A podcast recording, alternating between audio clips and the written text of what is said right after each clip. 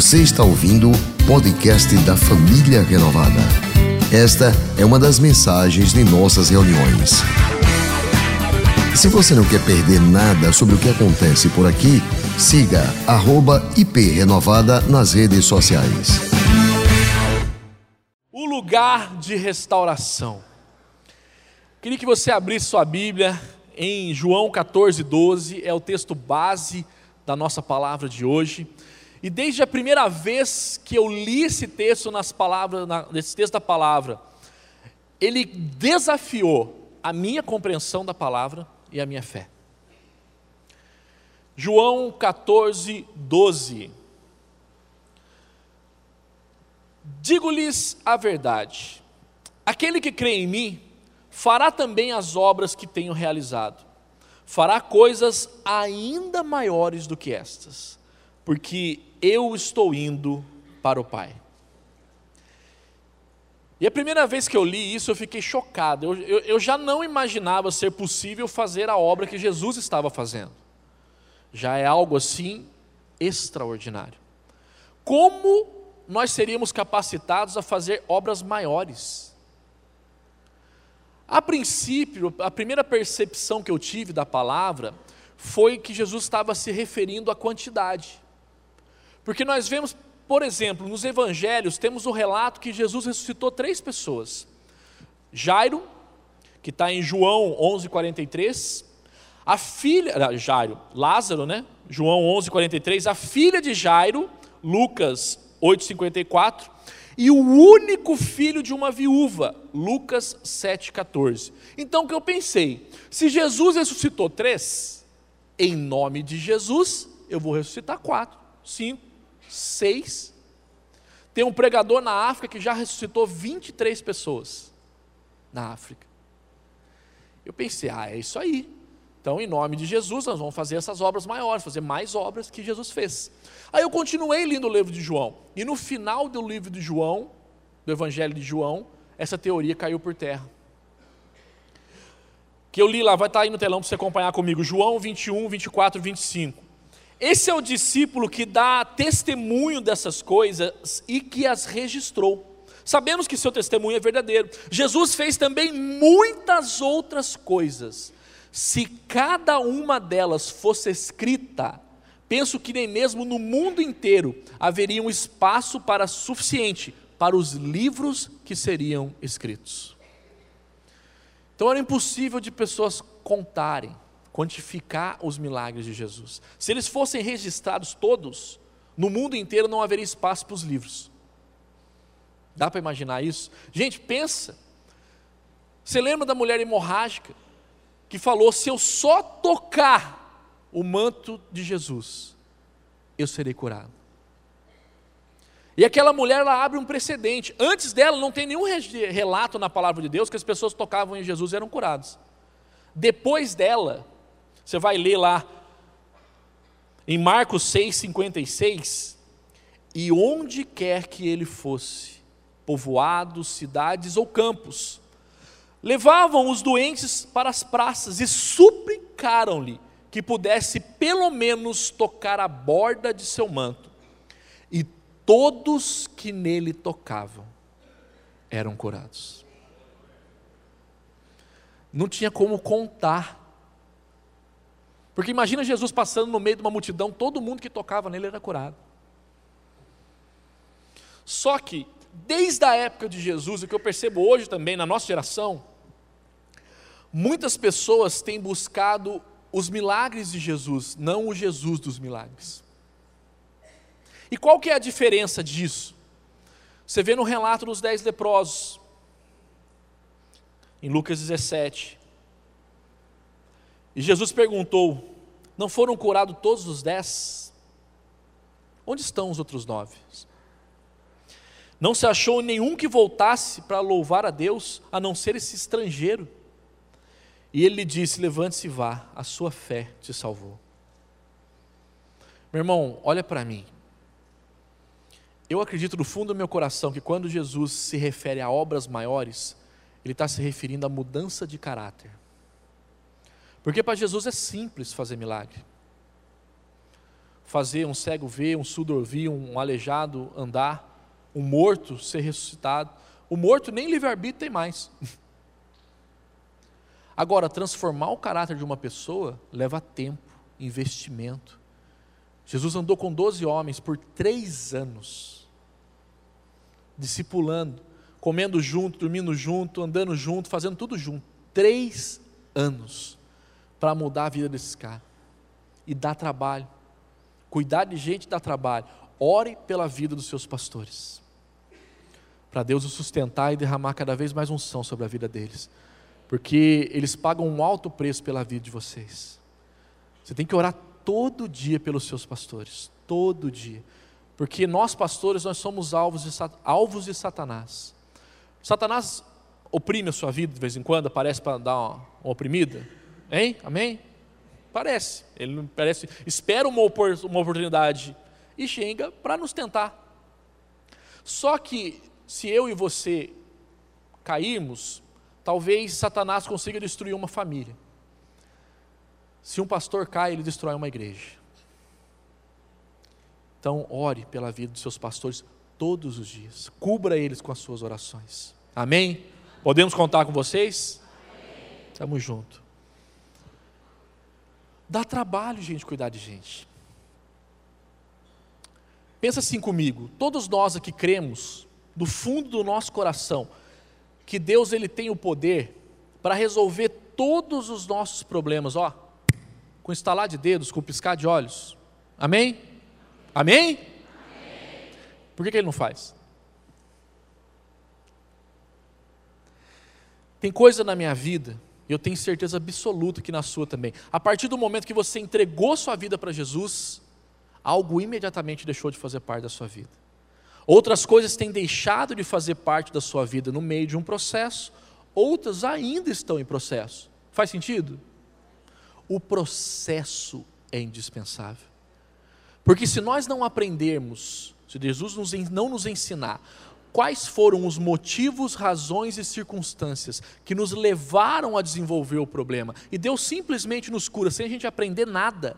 O inimigo de Deus vai usar os mesmos motivos, razões e circunstâncias para te deixar com um problema em outra área. E até naquilo que Deus te cura instantaneamente, nós precisamos do processo. Eu vou usar a minha vida para você entender. Eu acredito no fundo do coração que Deus me curou da minha dependência química de 15 anos, no dia 19 de janeiro de 2008. Foi o dia que eu entreguei minha vida para Ele. No dia 20 de janeiro, eu acordei como se eu nunca tivesse usado droga na minha vida. Só que eu estou há 11 anos e meio aprendendo a viver curado, um dia de cada vez. Deus me curou. Como que um curado trata a esposa? Como que uma pessoa curada trata os filhos? Como que uma pessoa curada trabalha? Como que uma pessoa curada se porta na sociedade? Como que uma pessoa curada reage aos problemas? Como que uma pessoa curada reage às adversidades da vida? Eu estou aprendendo a viver curado um dia de cada vez há 11 anos e meio. Só que eu nunca mais precisei usar droga. Processo leva tempo, investimento, e só Jesus é capaz de fazer. Só Jesus, só Jesus. O que é o 30 semanas, como o pastor falou? 30 semanas, ele é uma ferramenta. Ele não muda a vida de ninguém. Quem muda, quem restaura, quem transforma, quem cura é Jesus Cristo de Nazaré. Só que o 30 semanas é uma ferramenta na mão de um especialista que é Jesus. Eu vou descrever ele em um minuto para você, fazendo uma ilustração que a gente faz como se fosse uma árvore. Você imagina que eu sou uma árvore. Estou parecendo aquele jatobá, né, pastor? Já ouviu falar? Imagine que eu sou uma árvore. Vamos lá. E ali nos meus pés estão as raízes. E nós acreditamos que a raiz de todo problema emocional é a orfandade de Deus. Eu não viver, não saber ou não desfrutar de uma vida como um filho amado de Deus, ou como uma filha amada de Deus. Por que, que isso acontece? Em algum momento na minha e na sua história foram introduzidos ali nos calcanhares o que nós chamamos de bloqueadores ou barreiras. E o que são esses bloqueadores ou barreiras? Abusos, traumas, as minhas escolhas erradas, escolhas erradas de outras pessoas que recaíram sobre a minha vida, tudo isso formam os bloqueadores. E por conta desses bloqueadores, a paternidade de Deus não consegue fluir. Então, o que eu vou ter aqui no tronco da árvore é o que nós chamamos de sentimento de rejeição. E quando eu passo por esse sentimento de rejeição, eu vou buscar consciente ou inconscientemente por uma válvula de escape ou compensação. E cada um de nós temos, que estão aqui nos galhos, então cada um de nós tem um ou mais galhos de, de válvula de escape ou compensação, que são eles: a dependência química, a sexualidade, a depressão, a codependência, a baixa estima, a ansiedade, procrastinação. Cada um de nós tem um ou mais. Qual a função da ferramenta 30 semanas? Através do seu relacionamento com Jesus, o Espírito Santo vai te levar inicialmente a identificar os bloqueadores na sua vida e, pelo poder de Jesus, remover os bloqueadores da sua vida. Aí sim a paternidade de Deus vai fluir, em vez de rejeição, você vai ter a aceitação. Você não vai dizer, você vai se sentir um filho amado de Deus, uma filha amada de Deus. E o que vai fluir nos galhos é o que nós temos em Gálatas 5, 21 e 22, o fruto do Espírito Santo amor, alegria, paz, paciência, bondade, amabilidade, mansidão e domínio próprio. Deu para entender a função da ferramenta? Já temos inscrições abertas para o próximo ciclo. Não fique de fora, é espetacular. Mas vamos lá.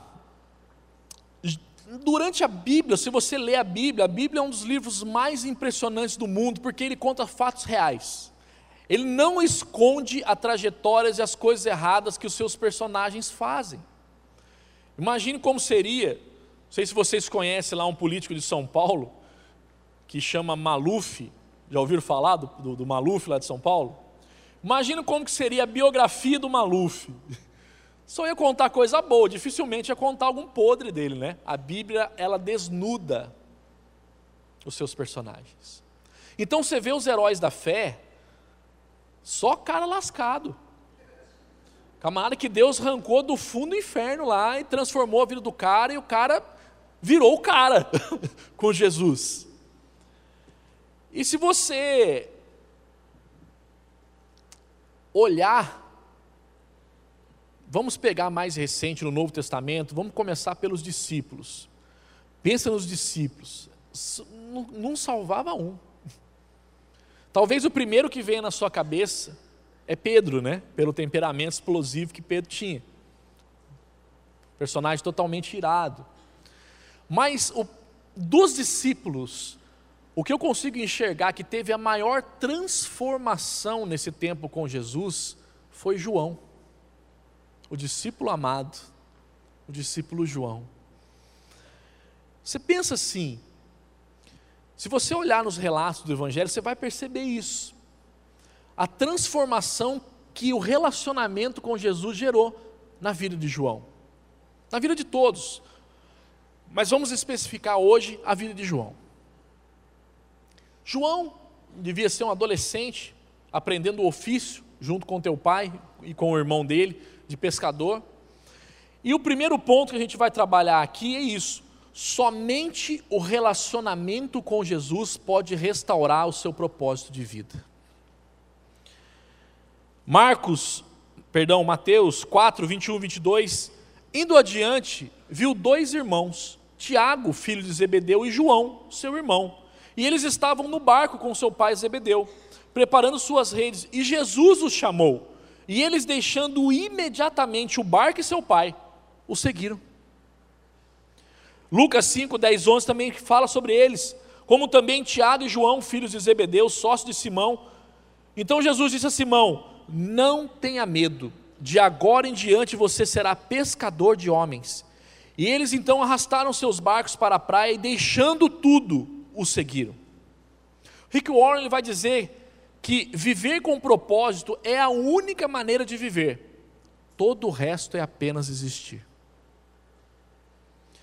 Só num relacionamento com Jesus você descobre o seu real propósito de vida. Talvez você esteja fazendo coisas porque você foi instruído. Ontem eu estava com um casal Como é o nome do casal, pastor? O João e a Thaís. Eles me levaram para comer pastel lá de camarão com catupiry, espetacular. Depois nós fomos numa sorveteria, numa gelateria lá, tomamos sorvete. E eles começaram a contar a história para mim. E João estava falando que Thaís ela, é, exercia direito, né, é, era advogado, cursou direito, fazia trabalhava como advogado, e eu vi numa das palestras do pastor Carita, ele falou com ela não sei o que, não sei o que, e ela falou, não, cara, não é isso que eu quero para minha vida, não. eu quero fazer outra coisa, eu quero achar um propósito em Deus. E Deus está dando um propósito para ela, está alegria. Tá... E ah, basicamente é isso. Você só vai ser feliz fazendo aquilo pelo qual Deus te criou para fazer. Não tem como você pode ganhar dinheiro tem uma pregação do Carlito do meu pai que ele fala isso, é meio forte, ele fala: quem trabalha por dinheiro é mercenário. A gente tem que trabalhar naquilo que Deus nos criou para fazer, ter alegria e glorificar o nome de Deus com o nosso trabalho, seja ele qual for. Você tem que ser o melhor naquilo que você faz, porque meu pastor também ele sempre diz que a excelência honra a Deus e abençoa as pessoas. Então, aonde Deus te colocou, no trabalho, seja ele qual for que você o faz, Deus não escolheu esse lugar para você, mas esse lugar é o que Deus usa para te entregar o seu sustento. Então você tem que honrar esse lugar, tem que ser o melhor funcionário. Tem que ser, você tem que honrar a sua empresa. Se você não gosta do que você está fazendo, ora para Deus e vai fazer o que Deus te pede para fazer. Simples. Porque na vida sem Jesus, a gente até tem alguns momentos de alegria. Eu tinha momentos de alegria, por conta da droga, por conta da bebida, por conta da promiscuidade, mas eu só fui viver e entender o que é felicidade dentro de um relacionamento com Jesus. E eu já experimentei tudo que você possa imaginar de sexo, drogas e rock and roll. Nada se compara à presença de Jesus. A presença de Jesus é a melhor coisa que existe no mundo. Nada se compara. Nada, nada. Então busque em Deus o seu propósito. Para que, que Deus te criou? Por que, que Deus te criou? Só Ele pode te dizer isso. Só Ele. A psicanálise ela vai chamar isso de três eus. O eu que eu penso que eu sou, o eu que os outros pensam que eu sou e o eu que eu realmente sou que, segundo a psicanálise, é impossível de você conhecer plenamente. Nós já acreditamos de forma diferente em quatro eus: o eu que eu penso que eu sou, o eu que os outros pensam que eu sou, o eu que eu me tornei pelas minhas escolhas e circunstâncias, mas tem o eu que eu posso me tornar nas mãos de Deus. E é nesse eu que eu posso me tornar nas mãos de Deus que nós temos investido a nossa vida. Porque não importa o que você se tornou, Deus pode mudar a sua vida, Deus pode mudar a sua história. O relacionamento com Jesus pode te transformar. E você, em vez de gerar tristeza, vai gerar alegria. Você, em vez de gerar problema, vai gerar soluções. Com Deus, gente, tudo é possível, tudo é possível. Segundo ponto, somente um relacionamento com Jesus pode te restaurar. Ao gerar transformação em você. Como eu falei, somente o relacionamento com Jesus transforma. Olha só, Marcos 3,17. Tiago, filho de Zebedeu, e João, seu irmão. Aqui é então aqui os discípulos, né? Aos quais deu o nome de Boanerges, que significa filhos do trovão.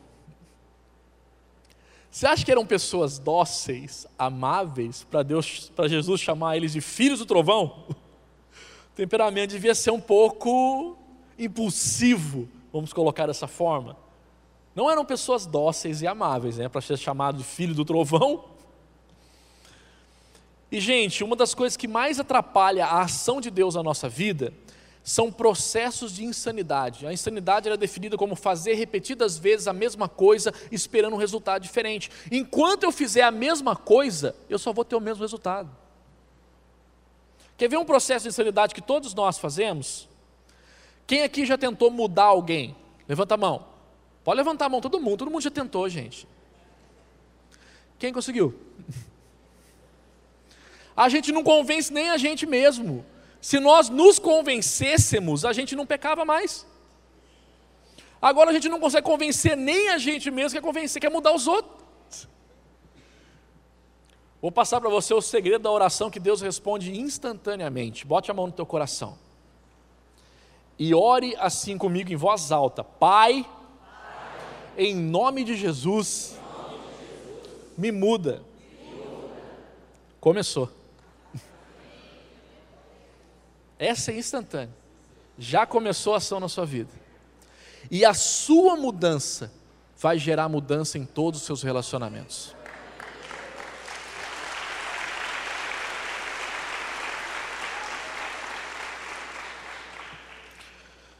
Terceiro ponto, somente o relacionamento com Jesus pode te restaurar ao transformar a sua impulsividade e a sua percepção. Mais uma vez, os dois, os discípulos, Tiago e João. E disse João: Mestre, vimos um homem expulsando demônios em teu nome e procuramos impedi-lo, porque ele não era um dos nossos. Não impeçam, disse Jesus, pois quem não é contra vocês é a favor de vocês. Aproximando-se o tempo que seria levado ao céu, Jesus partiu resolutamente em direção a Jerusalém e levou e enviou mensageiros à sua frente. Indo estes, entraram num povoado samaritano para lhes fazer os preparativos. Mas o povo dali não recebeu, porque se notava em seu semblante que ele iria para Jerusalém. Ao verem isso, os discípulos, Tiago e João, perguntaram: Senhor, queres que façamos cair fogo do céu para destruí-los?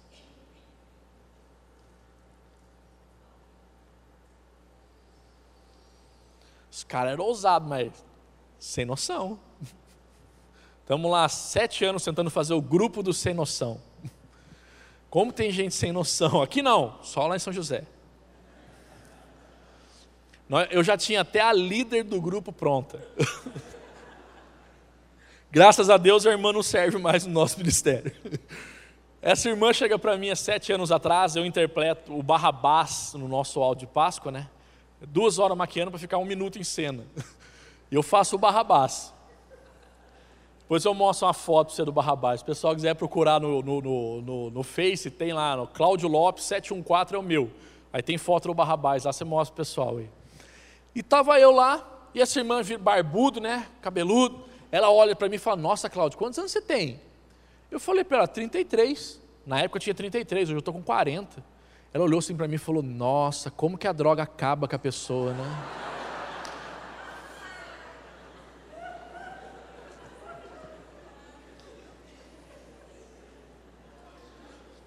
Ela ia ser a líder do meu grupo do Sem Noção. Mas meu pai não deixa, ele fala que é muito ofensivo.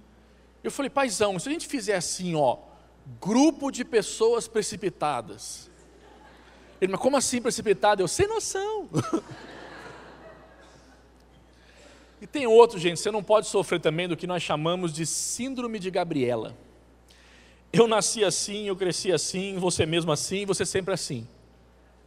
Isso não é o que você é, isso é o que você se tornou. Deus tem o poder para transformar a sua vida.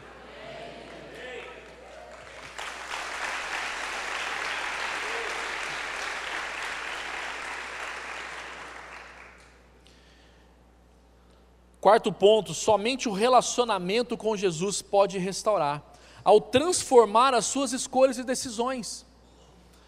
Nisso, quem? Tiago e João, filhos de Zebedeus, aproximaram e disseram: Mestre, queremos que nos faça o que vamos lhe pedir. O que vocês querem que eu lhes faça? perguntou ele. E eles responderam: Permite que na sua glória nos assentemos um à tua direita, outro à tua esquerda. E disse Jesus: Vocês não sabem o que estão pedindo. Podem vocês beber do cálice que estou bebendo ou serem batizados com o batismo que estou sendo batizado? Responderam eles: Podemos. E Jesus lhes disse: Vocês beberão do cálice que estou bebendo e serão batizados com o batismo que estou sendo batizado. Mas o assentar-me à minha direita ou à minha esquerda não cabe a mim conceder. Esses lugares pertencem àqueles que foram preparados. Quando os outros dez ouviram essas coisas, ficaram indignados com Tiago e João. Gente, servir a Deus é o contrário de trabalhar lá fora. Lá fora, você trabalha para se tornar indispensável. Para quando vier um corte na empresa que você trabalha, a pessoa pensa, não, ele não, porque ele é indispensável para a empresa.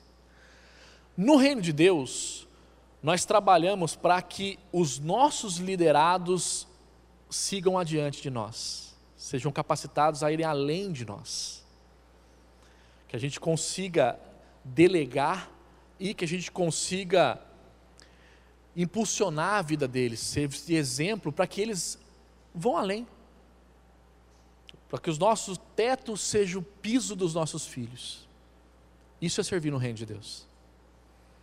Você trabalha para se tornar desnecessário. Eu estou desde 2008 nesse ministério, vai fazer 12 anos. Hoje eu não preciso mais estar no ministério. O ministério acontece sem eu estar lá. Eu tenho uma equipe que foi treinada, foi desenvolvida, e pessoas que fazem agora já melhor do que eu. Isso é o reino de Deus. O reino de Deus não pode parar por causa de mim. E servir a Deus é assim. Como eu falei para vocês, eu era vocalista de uma banda de rock. Sabe quantas vezes eu ministrei louvor na minha igreja? Uma. Num culto que chamava Alvorada da Vitória, seis horas da manhã, para três senhoras. Porque o ministro de louvor que ia vir de São José para Caçapava, o carro dele quebrou, não deu para ele vir. Aí estava eu, as três senhoras, não tinha internet, porque se tivesse internet eu botava uma música no YouTube. Aí eu olhei, estava lá as três senhoras olhando para minha cara, o violão, eu peguei o violão, toquei três louvor lá, fechou. Foi a única vez que eu ministrei louvor na minha igreja. Quando eu cantava fora, cantava no mundo, eu cantava para as pessoas elogiarem a minha voz, falar como sua voz é bonita, como você canta bem. Hoje eu entendo o que é adorar a Deus.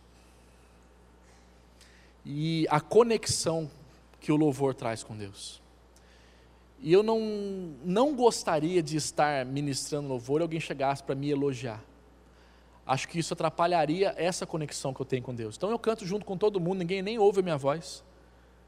Sabe o que eu gosto de fazer na igreja? Arrumar cadeira. Foi o primeiro serviço ministerial que eu fiz com uma semana de convertido. Uma semana de convertido, o que, que eu podia fazer? Arrumar cadeira. e foi o que eu fui fazer. Eu fazia os círculos dos grupos de apoio do 30 Semanas.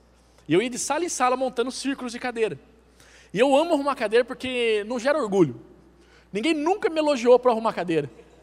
Falou, nossa, como você arruma cadeira bonitinha, fica tudo bonitinho, o círculo lá. Nunca! Mas eu me sinto arrumando cadeira do mesmo jeito que eu me sinto pregando, servindo a Deus.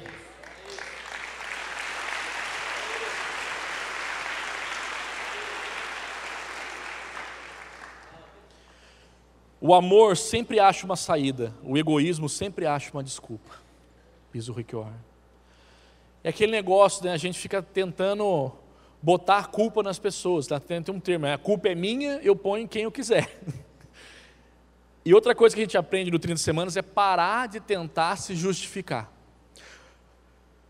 Eu usava disso também, fazia muito disso. Eu falava, não, essa compulsão financeira que eu tenho hoje, é porque na minha infância eu passei muita privação, eu não ganhava brinquedo, não tinha dinheiro para nada, agora graças a Deus eu tenho.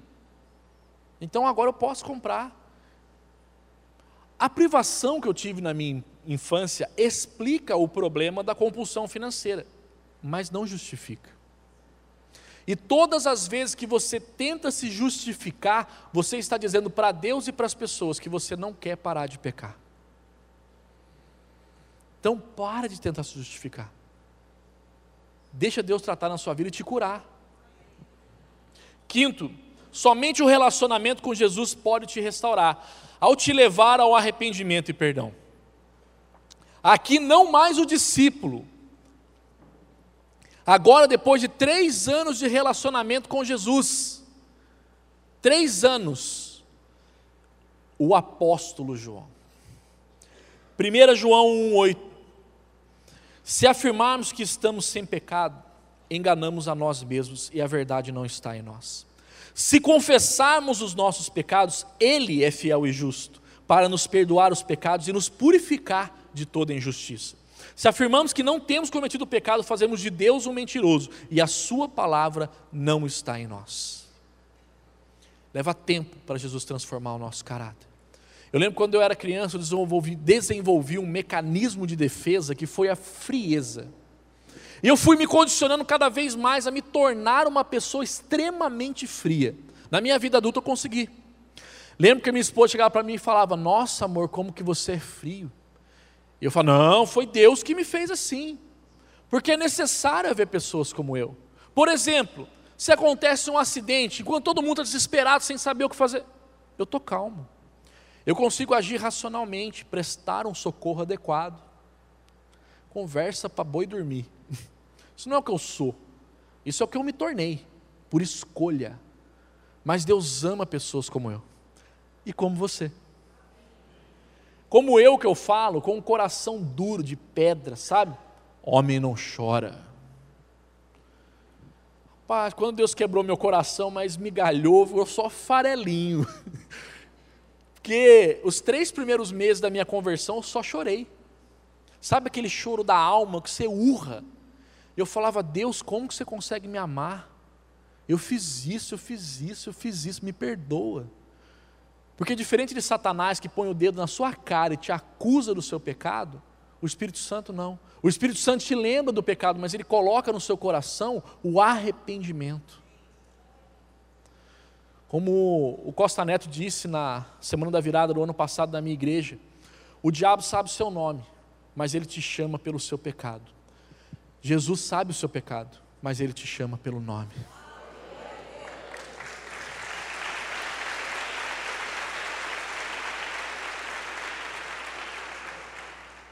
Também somente um relacionamento com Jesus pode te restaurar, ao restaurar a sua real paternidade.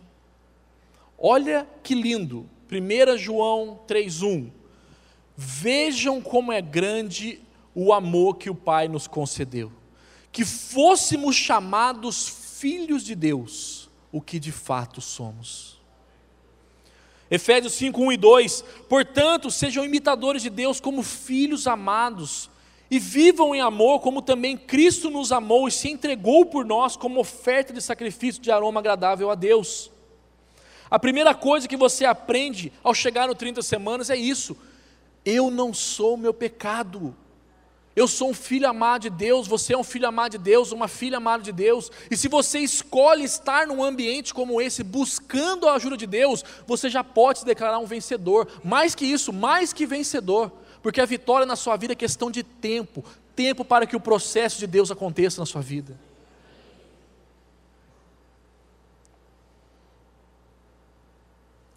Aqui para falar para vocês, porque tem várias coisas que você pode pensar, pô, mas 30 semanas é só para usuário de crack, Cláudio, que nem você foi? Não, 30 semanas é para todo mundo. Para todo mundo.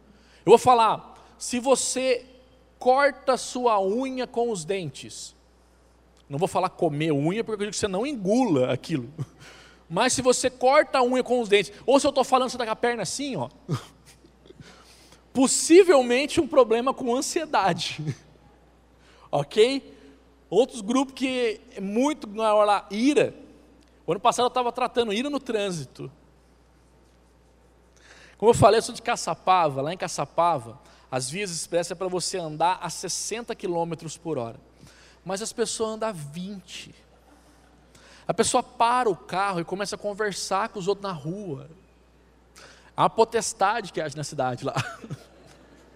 Diferente de São José dos Campos. São José dos Campos é uma cidade grande, tem quase um milhão de habitantes. Os anéis viários lá para você andar 80 km por hora. Mas São José tem um fenômeno. Se você der seta, o motorista do lado entende que você chamou ele por racha. E ele não te deixa passar. Eu cheguei a perder a entrada da igreja porque o cara não deixou entrar. Sério. O que me ajuda muito é minha esposa, lógico, no meu lado. Eu estou nervoso lá, eu fico, ah, o cara me fechou e não sei o quê. E ela só fala, ó, adesivo da igreja no carro. Aí eu, hum. Sério, gente, tem irmão que fala para mim, pastor, eu não colo adesivo da igreja no meu carro para não queimar o filme da igreja. Sério. Codependência. Codependência, eu já adianto para vocês, todos nós lutamos com a codependência. Temos a codependência impositiva, que é quando eu tento impor nas pessoas a minha vontade, usando de controle ou de manipulação, tendendo a ser uma pessoa perfeccionista. Perfeccionismo não é qualidade, é área de recuperação. No outro extremo, temos a codependência anulativa, que é quando eu me anulo para agradar as pessoas ou para não desagradar as pessoas, tendendo a ser uma pessoa que não sabe dizer não para os outros. E dependendo do relacionamento que a gente está tendo, a gente tende a ser impositivo ou anulativo. Um exemplo para tu entender. Vamos lá. Imagina que você me convide para sua casa para a gente comer um churrasco. Amém? Vou falar de novo, você não entendeu. Vamos lá. Imaginemos que você me convida na sua casa para comer um churrasco. Glória a Deus, pai, ó. Armou churrascão. E você vai me servir um copão, como é que é o nome do suco, pastor? Mangaba. Você vai me servir um copão de suco de mangaba naquela taça bonita que você tem, né? Você não vai me servir naqueles copos de massa tomate, de requeijão. Aí eu, sem querer, bato a mão na sua taça e a taça te blefe no chão. Imagino eu que você vai falar, não esquenta a cabeça não, pastor, acontece. E se seu cônjuge ou seu filho derruba a mesma taça? Talvez role até uma imposição de mãos em alta velocidade, né? Deu para entender? Agora eu vou pegar pesado para você entender. Vamos lá. Quem aqui é pai ou mãe? Me dá um sinal. A maioria de vocês que pai ou mãe. Responde para mim, pai ou mãe. O que fez você ter o caráter que você tem hoje? Foram as facilidades que você teve na sua vida ou as dificuldades que, com a ajuda de Deus, você aprendeu a superar? Dificuldades? Por que a gente não deixa os filhos ter dificuldade? Ai? O nome disso não é amor, o nome disso é codependência. Ninguém te ama mais do que Deus. Deus impede a dificuldade de chegar na sua vida? Por quê? Porque você aprende com ela, a depender de Deus e com a força de Deus superar qualquer adversidade. Todas as vezes que a gente tenta impedir a dificuldade de chegar na vida dos nossos filhos, a gente está atrapalhando a ação de Deus. E eu sei porque eu faço isso, até hoje. Eu, eu recebi tanto não na minha vida quando era criança. Eu era uma criança, eu pedia as coisas, às vezes coisas de comer. E por meus pais não terem condição, eu ouvia não. Não, não. Eu não consigo dizer não para os meus filhos. Tudo que meus filhos pedem, eu faço força para comprar. Principalmente coisa de comer. Já consegui, com a ajuda de Deus, no 30 semanas, dizer não para coisas supérfluas.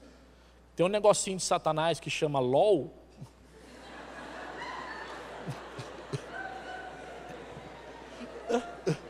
Que é um, uma bolinha com chaveirinho dentro, 180 pau, mano.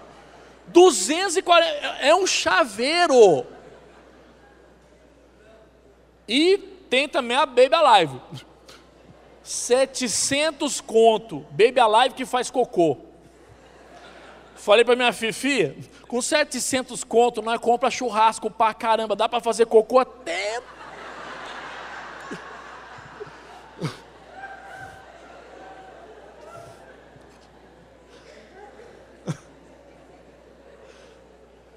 E sétimo e último, somente o relacionamento com Jesus pode te restaurar o amor de Deus em você e através de você. 1 João 4, de 7 a 11. Amados, olha a diferença. Olha a diferença do discípulo. O senhor quer que nós manda cair fogo do céu para destruí-los? Para o apóstolo. Amados, amemo-nos uns aos outros, pois o amor procede de Deus. Aquele que ama é nascido de Deus e conhece a Deus. Quem não ama não conhece a Deus porque Deus é amor. Foi assim que Deus manifestou o seu amor entre nós enviou seu Filho unigênito ao mundo para que pudéssemos viver por meio dele. Nisso consiste o amor, não que tenhamos amado a Deus, mas ele nos amou e enviou seu Filho como propiciação pelos nossos pecados. Amados, visto que Deus assim nos amou, também devemos amar-nos uns aos outros. Desde a igreja primitiva, acredito que João ficou conhecido como o apóstolo do amor. E se Deus pode fazer isso na vida dele, se Deus pode fazer isso na vida de tantas, tantos personagens, tantos heróis da fé, se Deus pode fazer isso na minha vida, Ele pode fazer isso na sua vida também. O lugar de restauração é em um relacionamento com Jesus. Esse é o lugar de restauração. Buscando o centro da sua vontade. Para que isso aconteça, nós precisamos de Deus e precisamos de pessoas de Deus. Essa igreja é conhecida como a família renovada. E nós precisamos desse ambiente de família. Você vai encontrar problema? Vai. Na sua família não tem problema? Quantas pessoas tem na sua família? Quatro, cinco? Imagina uma família grande como essa. Só que, sozinho, você vai até mais rápido, mas você não vai muito longe. Você só vai conseguir alcançar os planos que Deus tem para a sua vida, vivendo em família, porque família é projeto de Deus. E você carrega dentro de você a resposta para todos os problemas lá fora. Jesus Cristo é a solução de todos os problemas. Qualquer que for o problema que as pessoas estejam passando, Jesus é a solução. Jesus é a solução. Rick Warren ele diz assim: o real crescimento espiritual jamais será uma busca individual e solitária. A maturidade é alcançada por meio de relacionamentos e de uma vida em comunidade, uma vida em família. E Filipenses 1,6: Estou convencido que aquele que começou a boa obra em vocês vai completá-la até o dia de Cristo Jesus. Queria que você, por um instante, curvasse sua cabeça, fechasse seus olhos. E eu não posso concluir essa ministração, essa mensagem, sem te dar a oportunidade que eu tive há 11 anos atrás a oportunidade de iniciar o seu relacionamento com Jesus. E essa é a decisão, talvez, é com certeza a decisão mais importante da tua vida. Você tem que ter e desenvolver esse relacionamento com Jesus. Então, vou fazer uma oração. E você pode me acompanhar nessa oração, bem baixinho ou em pensamento. E olha comigo assim: obrigado, Jesus, porque eu ouvi tua voz e ouvi a sua mensagem ao meu coração.